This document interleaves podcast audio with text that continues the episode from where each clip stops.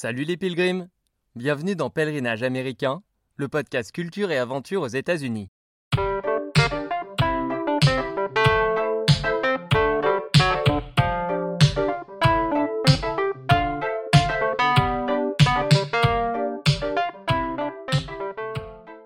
Moi, Alex, à 30 ans, je suis parti en stop à la rencontre de communautés aux quatre coins des États-Unis. Tout semble les opposer et pourtant elles ont un point commun elles font des pèlerinages, à des centaines de kilomètres de chez elles, pour une icône de la musique ou des ancêtres amérindiens, en hommage à Martin Luther King ou à un jeune skater de San Francisco. Ce podcast est le récit de mes expériences avec ces pèlerins modernes. Chaque mardi, je vous invite à redécouvrir les icônes de l'Amérique en écoutant le témoignage de passionnés d'accablés ou de fils spirituels pour qui ces pèlerinages ont encore un sens. Tout de suite, j'aimerais remercier ceux qui ont rejoint la communauté des pilgrims sur le site patreon.com. Un grand merci à Nicolas Fauchier-Magnan et Henri Constant pour votre soutien. Grâce à vous, l'avenir de pèlerinage américain s'éclaircit un peu. Allez, aujourd'hui, deuxième épisode en lien avec la présidentielle américaine, un vote qui a lieu aujourd'hui même, mardi 3 novembre. Et avant de partir sur les traces d'illustres présidents américains à la rencontre de leurs pilgrims, je voudrais vous parler un peu de cette élection. Aujourd'hui, on a d'un côté Joe Biden, l'ancien vice-président d'Obama, et de l'autre Donald Trump, le milliardaire devenu président. Biden veut prendre la place de celui qui est pour lui le pire président de l'histoire, et Trump n'en pense pas moins du candidat démocrate. If Crazy Joe becomes president, it's not even conceivable.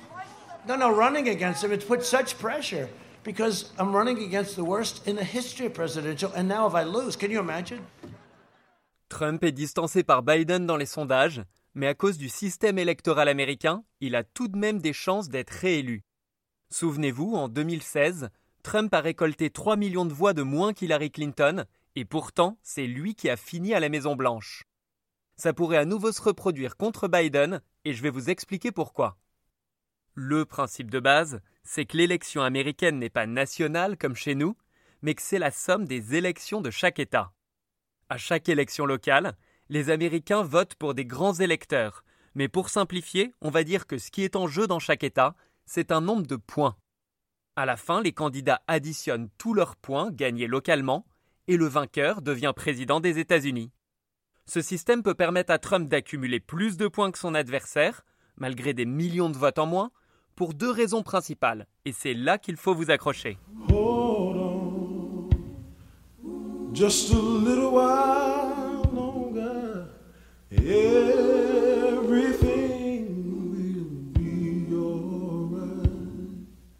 La première raison, c'est la répartition des points entre les États, qui n'est pas proportionnelle à la taille de la population, en tout cas pas complètement. Elle se fait au détriment des grands États, et notamment de la Californie, qui est largement démocrate. Ça avantage le camp républicain de Ken, un Texan que j'ai rencontré sur les pas de Lincoln. Ken se félicite du rôle important donné aux petits États dans la Constitution, au détriment des plus grands.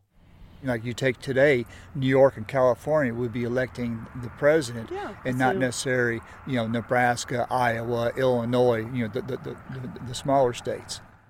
Dire que, sans les grands électeurs, la Californie et New York éliraient le président des États-Unis, c'est l'argument que beaucoup de républicains m'ont sorti pour défendre le système en place. La deuxième raison pour laquelle Trump peut gagner avec moins de voix que son adversaire, c'est le système du winner takes all.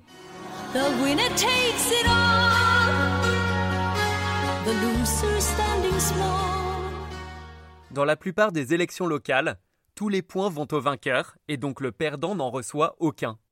C'est comme un match de tennis. Que vous perdiez le premier set 6-2 ou 6-4, eh bien à la fin du set, votre adversaire a 1 et vous 0. Prenons un exemple. 16 points sont en jeu dans le Michigan, un État clé de 10 millions d'habitants. Là-bas, en 2016, Trump bat Hillary avec seulement 30 000 voix d'écart. Conséquence, Trump remporte les 16 points mis en jeu et Hillary aucun. Donc Trump pourrait à nouveau gagner l'élection américaine avec moins de voix que son adversaire s'il bat Joe Biden d'une courte tête dans le Michigan et d'autres États clés comme la Floride et la Pennsylvanie. Maintenant que vous avez les cartes en main pour comprendre cette élection, on se penche sur deux illustres prédécesseurs de Donald Trump à la présidence, George Washington et Abraham Lincoln. Alors qui étaient George et Abraham? Eh bien, comme me l'a dit un couple de pilgrims sur la tombe de Lincoln, ce sont les deux plus grands présidents américains ever. Ce que les Américains appellent encore aujourd'hui les United States of America, ils le doivent à George et à Abraham. George Washington a permis aux Américains de gagner leur indépendance avant de devenir leur premier président en 1789. Et près d'un siècle plus tard, en 1865, Lincoln a empêché le pays de se diviser en deux en remportant la guerre de sécession. Et chacun à leur époque, George et Abraham se sont battus pour la liberté. Washington a libéré les Américains des chaînes de l'impérialisme britannique et Lincoln de celles de l'esclavage. Bon, ça c'est l'histoire avec un grand H. Hein. À côté de ça, faut savoir que Washington détenait plus de 300 esclaves à la fin de sa vie et Lincoln faisait relativement peu de cas des Indiens massacrés par ses généraux à Sand Creek ou ailleurs. Des faits pas très glorieux, mais qui n'empêchent pas l'Amérique de rendre des hommages nationaux à ces deux hommes. Elle donne le nom de Washington à la capitale du pays et celui de Lincoln à la capitale du Nebraska.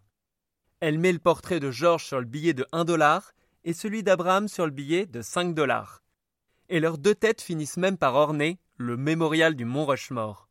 Le Mont Rushmore, c'est cette immense falaise que les Américains ont taillée pour y honorer quatre de leurs présidents. On ira là-bas dans le Dakota du Sud pour terminer ce pèlerinage. Mais avant, on va suivre les fans de Washington et Lincoln sur les pas de leurs idoles, en Virginie pour Washington, puis en Illinois pour Lincoln. Washington d'abord. Quand j'ai rencontré un couple fan de lui, je leur ai demandé quel serait le pèlerinage incontournable pour eux. So getting back to George. Yes. What is the bigger pilgrimage? Oh, good grief. Mount Vernon, I guess. Oh, oh, Mount Vernon. His teeth, his teeth are in Mount Vernon. Mount Vernon, c'est le saint des saints de George Washington, là où il a vécu, où il est mort et où il est enterré et visiblement c'est aussi là que ses dents sont exposées. Ça vous dit d'aller là-bas rencontrer des pilgrims Allez, on commence le pèlerinage en stop, direction Mount Vernon.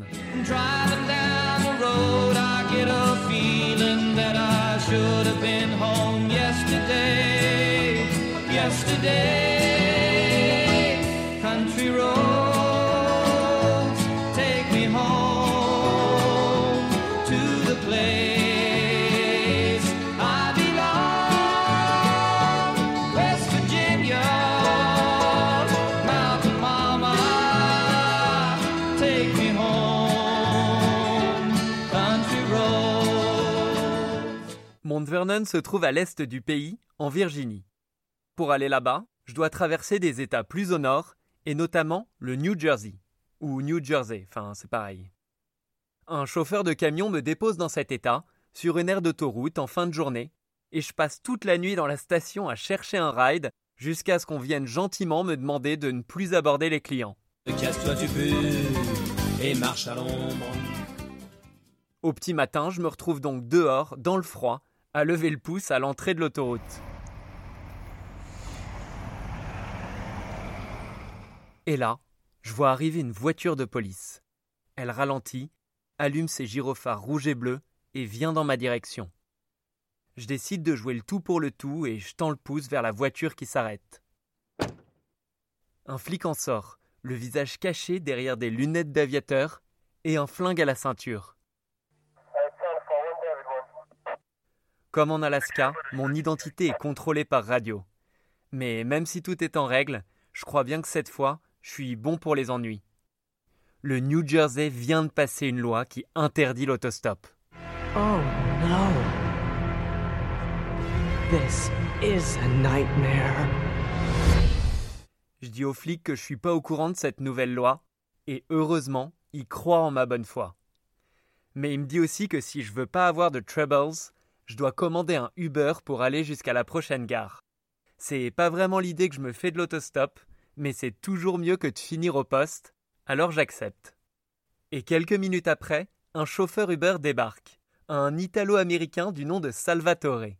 Come on, I'll give you a ride and we'll discuss the price later on. Salvatore me dit d'annuler la course. On va s'arranger entre nous.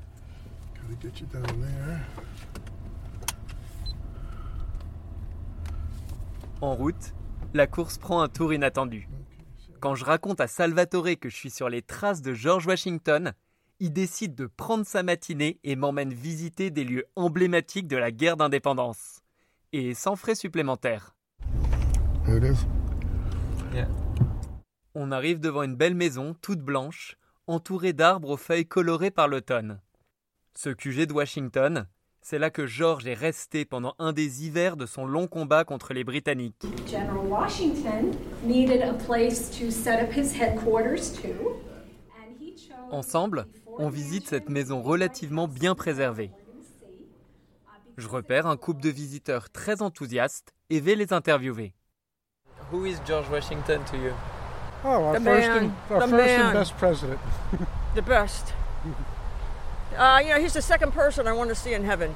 the second person. Yeah.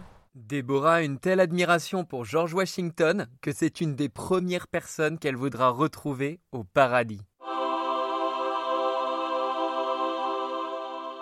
Déborah et son mari me parlent avec émotion de son courage, de son humilité et de sa foi, et je ne sais plus trop s'ils font référence à George ou à Jesus. I like him a lot. He did. He did. He went. They went through so much pain. He, he could have made himself king, and he didn't. How many people would have passed that up? Yeah. And he prayed. He prayed so much. Ces admirateurs de George rappellent ainsi que, auréolé de sa victoire à la guerre d'indépendance, il aurait pu devenir roi, mais pour leur plus grand bonheur, ce fervent croyant a préféré constituer un régime démocratique. You know, he, he was humble in that regard. So I, you know, uh, what's not to like, right? And that's how we got started. And while you're here too, like where we're going to go later today is uh, Jockey Hollow. Yeah, we'll be back. We'll be back. La prochaine étape pour ces pilgrims, c'est Jockey Hollow, un ancien campement de l'armée de Washington, à quelques minutes d'ici. Et Salvatore tient absolument à ce qu'on y aille aussi. Avec ce chauffeur devenu lui aussi pilgrim, on continue donc ce pèlerinage improvisé. The day is broke, my lads, march on and follow, follow Washington. He will lead the way, my lads, is he that leads the way? Where he commands, we shall obey through rain and snow by night and day. Determined to be free, my lads, determined to be free. Et en fin de journée, je reprends le stop sur les traces de Washington toujours.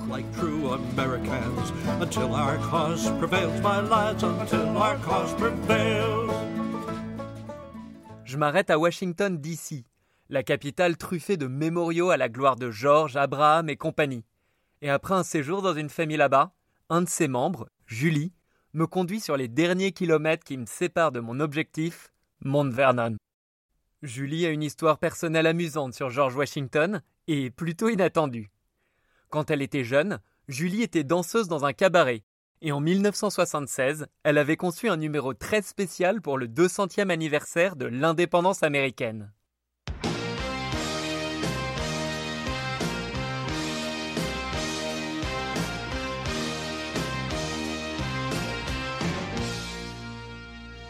Vêtue d'un costume patriotique, elle s'effeuillait pour le plus grand bonheur des amateurs de burlesque et de George Washington. La nana qui veut retrouver George au paradis n'approuverait peut-être pas ce genre d'hommage, mais moi, ça me fait bien marrer que Julie me raconte ça. Nous voici à la propriété de George Washington et là où il est aussi enterré. Avec moi, il y a de nombreux visiteurs, mais c'est pas surprenant. Plus d'un million de personnes viennent ici chaque année. La maison est grande, blanche elle aussi. Elle est flanquée des deux côtés de colonnades ouvertes sur la vallée, et le tout forme un ensemble parfaitement symétrique. À l'époque de Washington, le domaine était une plantation entretenue par des esclaves qui ont grandement contribué à sa fortune. Rapportée au montant d'aujourd'hui, elle s'élevait à près de 600 millions de dollars. Cela fait de lui le deuxième président le plus riche de l'histoire, derrière Trump bien sûr. Mais Washington a quant à lui été élu deux fois, en 1789 et 92, après quoi il a renoncé à briguer un troisième mandat. Il avait demandé que, quand il mourrait, ses esclaves soient libérés. Et donc en 1799, quand Georges meurt dans son lit, ils sont enfin libres. Et là, je me rends à la tombe. Donc, sur un grand chemin qui longe la rivière Potomac, on a une vue extraordinaire sur la rivière. Et là, ça y est, j'emprunte à droite un chemin en pierre rouge. Hi. See George Washington on the right and Martha on the left, and 25 others behind them. Thank you. Donc il y a Martha à gauche, George Washington à droite, dans une espèce de salle voûtée en briques rouges. Ici, je rencontre un couple d'Américains trop contents d'avoir pu déposer une couronne de fleurs sur la tombe. Well, we had the opportunity to step up together and lay a wreath uh, in front of his tomb. Uh, and that was a great honor for us. Uh, we're happy that we did it. We took a picture, and uh, something we'll always treasure, and we'll show our children. Et comme me le dit un fan avec son gros chien, chaque Américain devrait venir ici une fois dans sa vie en pilgrimage, en pèlerinage. This should be a pilgrimage site for our every American ought to come here. Every every American should one drive across our beautiful country and they ought to come here to remember how our country began and those people like Washington, our founding fathers, what they sacrificed and how difficult it was so difficult for them and it was just almost like like divine intervention that we were able to do it. Selon lui, c'est donc une intervention divine qui aurait sauvé George Washington dans son combat désespéré contre les Britanniques. En l'occurrence, cette intervention, elle est partie de France et des troupes de Lafayette, venues à la rescousse de Washington. Thank you to the French. Merci. I mean, merci. Et à Mount Vernon se trouve justement une chambre avec son portrait, destinée exclusivement à l'usage de Lafayette. J'y découvre un objet inattendu que le marquis a offert en cadeau à George, la clé de la Bastille. En la recevant, Washington détenait ainsi le symbole de la Révolution française pour accomplir sa propre révolution. Et ça, ça plaît aux Américains. Don't you know, talking about a revolution sounds like a whisper. Don't you know, talking about a revolution sounds like a whisper. While they're standing in the welfare lines. And uh, we're ex- particularly exciting to see for the first time the key that was awarded to George Washington by the Marquis de Lafayette to the Bastille. And uh, that was very fascinating for us, and we enjoyed seeing that because it's a very powerful symbol. Mount Vernon est donc un lieu particulier de l'amitié franco-américaine. Alors quand Emmanuel Macron est venu aux États-Unis en 2018, Trump l'a invité à Mount Vernon. Une photo des deux coupes présidentielles rappelle ici ce moment que les médias démocrates ont raillé. When he left the White House in Washington, D.C. last April with French President Emmanuel Macron to visit George Washington's home, Mount Vernon, President Trump flew past the Le président américain, en bon promoteur de la Trump Tower, aurait dit de Washington qu'il avait laissé filer l'occasion de passer à la postérité en appelant sa maison Mount Vernon et non pas Washington House. Trump apparently told the people around him, quote, if he was smart, he would have put his name on it. You've got to put your name on stuff or no one remembers you. Que Trump soit rassuré. Même si la maison ne porte pas son nom, il semblerait que les Américains n'aient pas oublié George Washington. Il y en a même qui parcourent 1500 km pour lui et repartent avec son portrait sous le bras.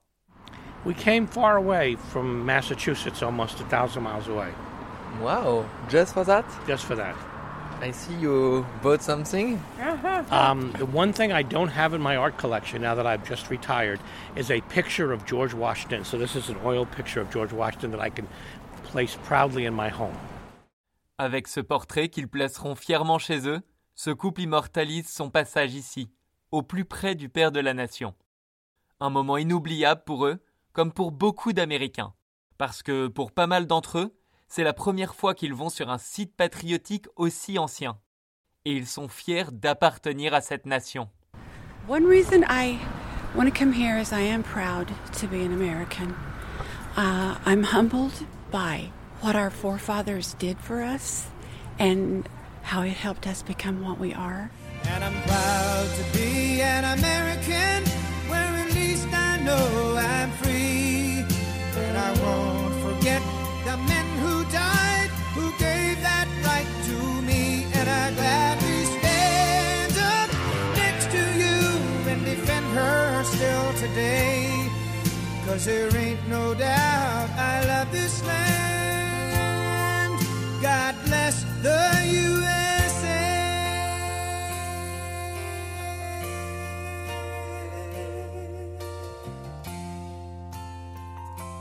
Maintenant, je vous propose d'aller sur les traces de l'autre plus grand président américain, Abraham Lincoln.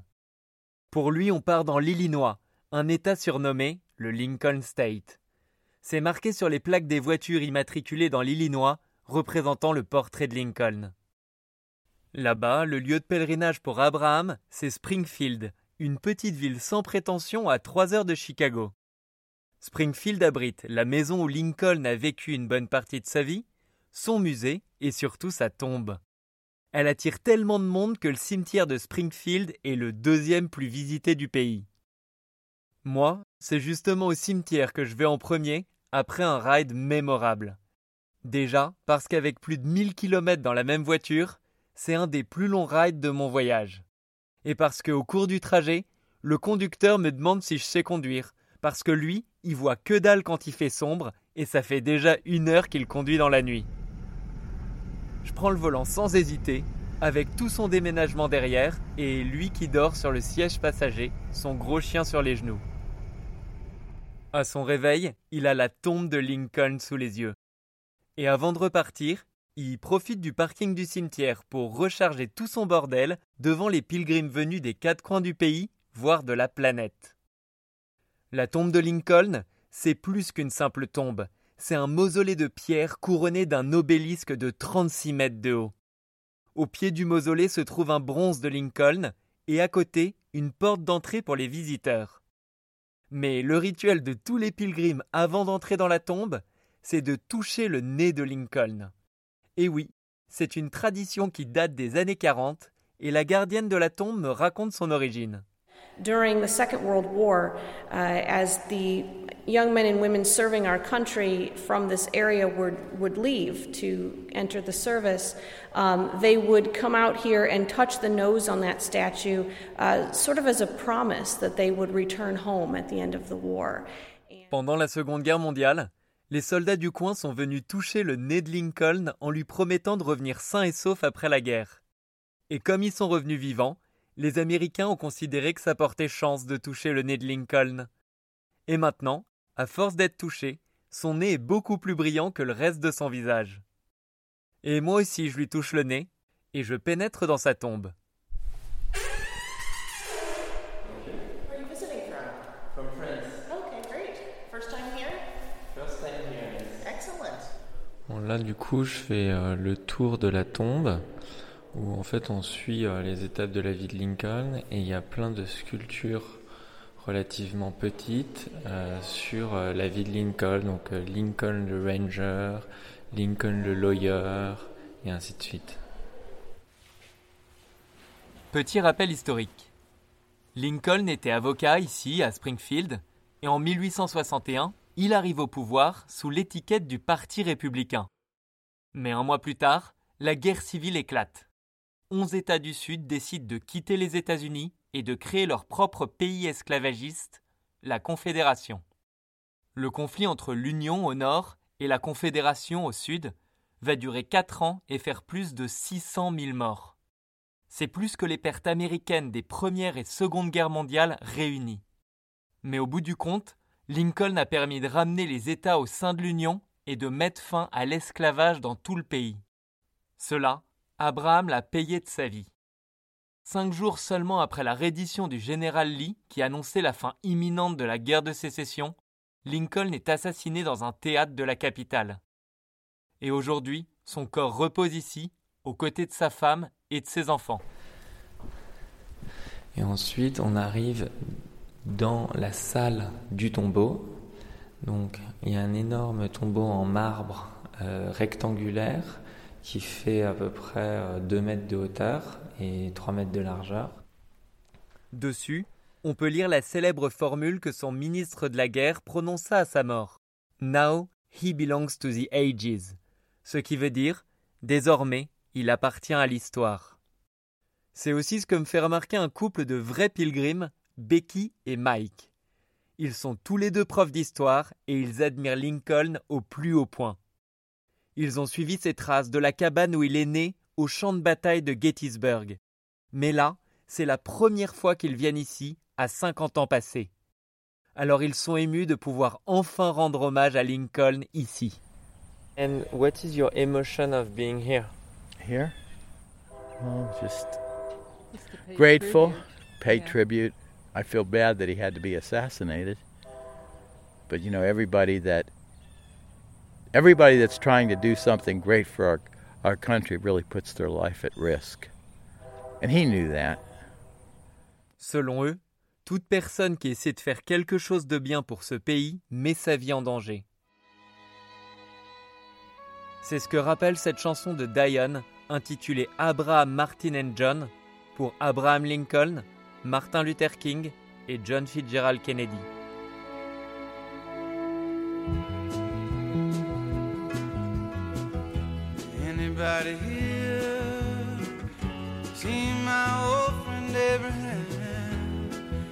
Can you tell me where he's gone? He freed a lot of people, but it seemed good they die young. You know, I just looked around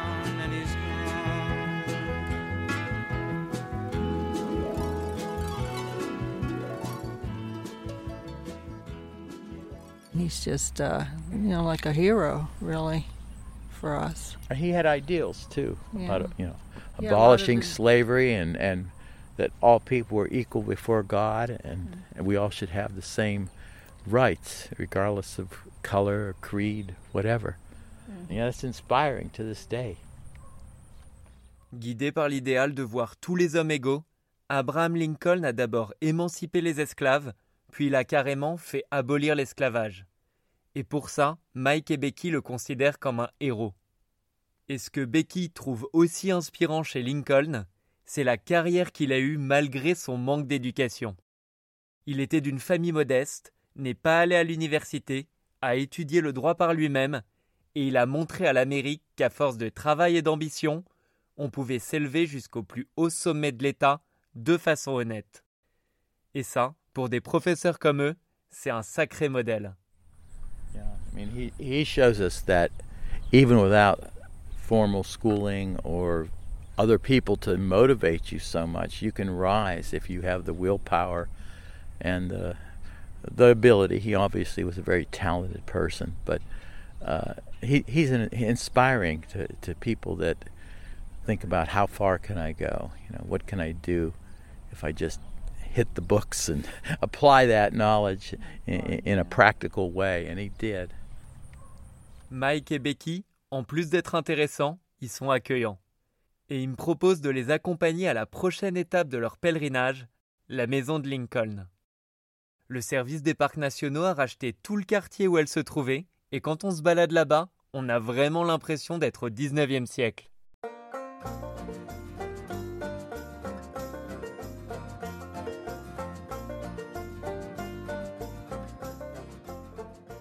La maison est couleur crème et sa taille est beaucoup plus modeste que celle de George Washington. Mais elle représente une réussite sociale certaine, surtout pour un homme né dans une cabane en rondin. À l'intérieur, on retrouve une réplique de son haut de forme noir qui, placé sur son mètre 93, renforçait l'impression de géant qu'il dégageait. Et en observant les pilgrims venus ici pour ce bon géant, je remarque que ce sont essentiellement des blancs. En comparaison, j'ai rencontré beaucoup plus d'Afro-Américains à Washington, D.C., et plus particulièrement au Lincoln Memorial. Alors, pour entendre un témoignage afro-américain, je vais vous faire écouter Guy, un jeune que j'ai interviewé au Lincoln Memorial lors de mon passage dans la capitale. For me to be here is it's like a honorable moment. And who is uh, Abraham Lincoln for you? For me, personally, he he is a part of the help that changed the world. Whether the right or wrongs that he did, he he still helped. A lot of, a lot of people didn't help, and he was in a time where helping my kind is not right. But he he took initiative to step forward, so I definitely honor him for that. Guy nous dit que Lincoln a contribué à changer le monde, et c'est sans doute pour ça que l'Amérique a bâti un véritable temple en son honneur, en plein milieu de la capitale. À l'intérieur de ce Parthénon, une statue en pierre de 6 mètres de haut, représentant non pas Zeus, mais Lincoln, assis dans son fauteuil, le regard au loin vers le bâtiment du Congrès.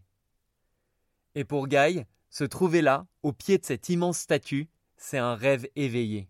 And what is your feeling of being here in front of the big statue?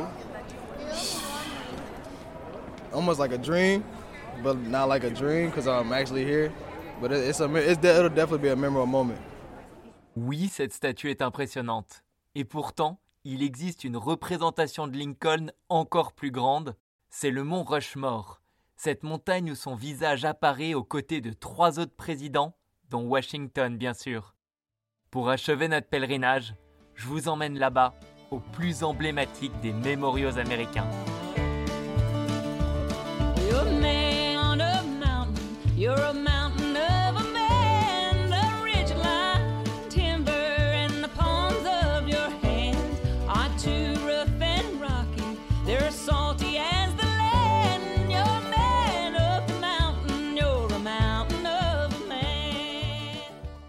Le mont Rushmore se trouve à l'ouest du pays, à peu près à mi-chemin entre Seattle et Chicago, ou pour rester dans le thème, entre le Washington State et le Lincoln State. Pour y aller, je passe notamment par le Wyoming, et à une station-service là-bas, je rencontre Gerald, un Zimbabwéen. Gerald déménage sur la côte Est et il veut profiter du trajet pour s'arrêter au mont Rushmore. Je lui demande s'il est OK pour m'emmener et il accepte. Thank you very much for picking me up. Yeah, you're welcome, yeah. Avec Gerald, on roule donc toute l'après-midi à travers des plaines de cartes postales, où j'imagine les tribus amérindiennes qui se baladaient à cheval dans les herbes hautes.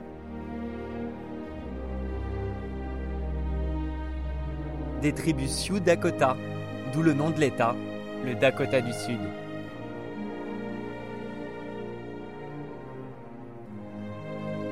La route traverse ensuite les Black Hills, des montagnes qui sont sacrées pour les Amérindiens. Mais les Américains ont méprisé leurs croyances et pendant la première moitié du XXe siècle, ils ont taillé une falaise à la dynamite pour faire apparaître les visages de quatre hommes blancs, George Washington, Thomas Jefferson, Teddy Roosevelt et Abraham Lincoln. Sauf que récemment, ce monument n'a plus fait l'unanimité dans l'opinion américaine. Trump en a alors profité pour voler au secours du monument et des valeurs de l'Amérique en allant célébrer la fête nationale au Mont Rushmore où il s'est adressé à la foule. I am here as your president to proclaim before the country and before the world this monument will never be desecrated. These heroes will never be defaced. Their legacy will never, ever be destroyed. Their achievements will never be forgotten. And Mount Rushmore will stand forever as an eternal tribute to our forefathers and to our freedom. Ce que Trump décrit comme un hommage éternel à la liberté aux ancêtres de l'Amérique, je le vois finalement apparaître au sommet d'une colline et je dois avouer que c'est très impressionnant, surtout quand on vient se placer au pied du mémorial. Là, Gérald est peut-être le seul homme de couleur sur place. Le public est composé majoritairement de blancs qui arborent des attributs patriotiques sur leurs vêtements. En plus des aigles et des drapeaux américains, je repère des vestes militaires et pas mal de casquettes rouges Make America Great Again, le symbole des supporters de Trump. Et là, je réalise que venir ici, c'est plutôt un truc de républicain. En grossissant le trait, les républicains veulent revenir au monde d'hier, avec une Amérique Great Again. Et donc, ceux qui traversent tout le pays pour un mémorial à la gloire des présidents du XVIIIe et XIXe siècle, eh bien oui, ils sont plus du côté de Trump le conservateur que de Biden le progressiste. À la nuit tombée, Un speech patriotique rappelle que si l'Amérique a construit ce mémorial grandiose, c'est parce qu'elle doit tant à ses grands présidents. Puis l'Assemblée est invitée à se lever pour l'hymne national. Ladies and gentlemen, please stand as you are able and join in singing America's national anthem.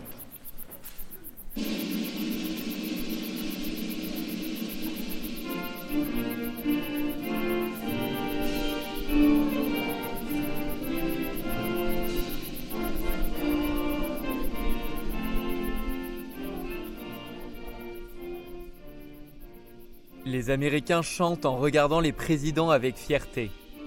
Washington est à l'extrême gauche et Lincoln à l'extrême droite. Pour info, le monument n'est pas fini. Le plan initial était de représenter des bustes entiers, mais quand les États-Unis entrent dans la Seconde Guerre mondiale, ils abandonnent le financement du monument et aujourd'hui, seuls les visages sont sculptés et une partie du manteau de Washington. Chaque personnage aurait donc dû mesurer encore plus que leurs 18 mètres actuels. Il n'est pas prévu de terminer les travaux, mais Trump, lui, aimerait bien qu'on y ajoute sa propre tête. Et c'est pas une blague, non. En visite là-bas, il aurait déclaré à la gouverneure du Dakota du Sud qu'il rêverait d'être le cinquième président sur le mont Rushmore. Trump a nié cette rumeur, mais il a aussi tweeté que si ce projet était entrepris, ce serait une bonne idée. Et il a carrément publié une photo de lui devant le mémorial, donnant l'impression que sa tête fait partie du mont Rushmore. Ça m'étonnerait que le souhait de Trump se réalise, mais avec lui, faut jamais dire jamais, surtout s'il est réélu. En attendant, Donald se console sûrement en voyant sa tête sur les t-shirts vendus là-bas, des t-shirts pro-Trump bien sûr, avec de sacrés photomontages. Il y en a un où son visage est accolé sur un gros dur en veste en cuir qui fait deux doigts d'honneur, entouré du slogan Trump 2020, The Wall is Coming. Les images sur les t-shirts contrastent avec le message d'amour que le service des parcs nationaux, en charge du mémorial, veut faire passer ici. Un message digne d'une happy end hollywoodienne ou d'une chanson de Bowie. Like the men on this mountain, we can all be heroes. And every single one of us is a hero or a role model to someone else. So let's take extra time out of our day to hold the door for someone, even if we're in a rush. Let's let the people that we care about know that we care for them. Let's put someone else's needs above our own. And by doing that, we can carry on the values of the men on this mountain into a greater future. Le speaker invite donc les Américains à faire passer l'autre avant soi, comme l'ont fait les quatre hommes sur cette montagne. Ce message peut se comprendre pour Washington, qui a refusé d'être roi, ou pour Lincoln, qui a risqué sa vie pour abolir l'esclavage. Mais est-ce que ce message s'applique à Trump? C'est peut-être moins évident, et pourtant, c'est un héros pour de nombreux Américains.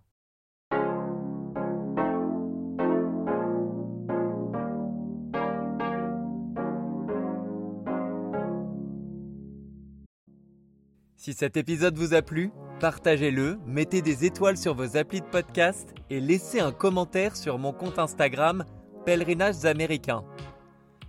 Vous pouvez aussi soutenir le podcast sur le site patreon.com. Mon podcast est 100% autofinancé et il me reste encore des dizaines d'épisodes à créer. Mais pour continuer l'aventure avec vous, j'ai besoin de votre soutien. Je vous donne rendez-vous sur le site patreon.com slash salut les pilgrims. Votre soutien est primordial pour la suite des pèlerinages américains. La suite, c'est dans deux semaines, avec un nouvel épisode en lien avec la présidentielle américaine. On ira cette fois sur les traces de deux hommes qui, comme Lincoln, ont tenté de faire quelque chose de bien pour leur pays et en ont payé le prix, John Fitzgerald Kennedy et son frère Bobby. Et ça promet d'être dévoué.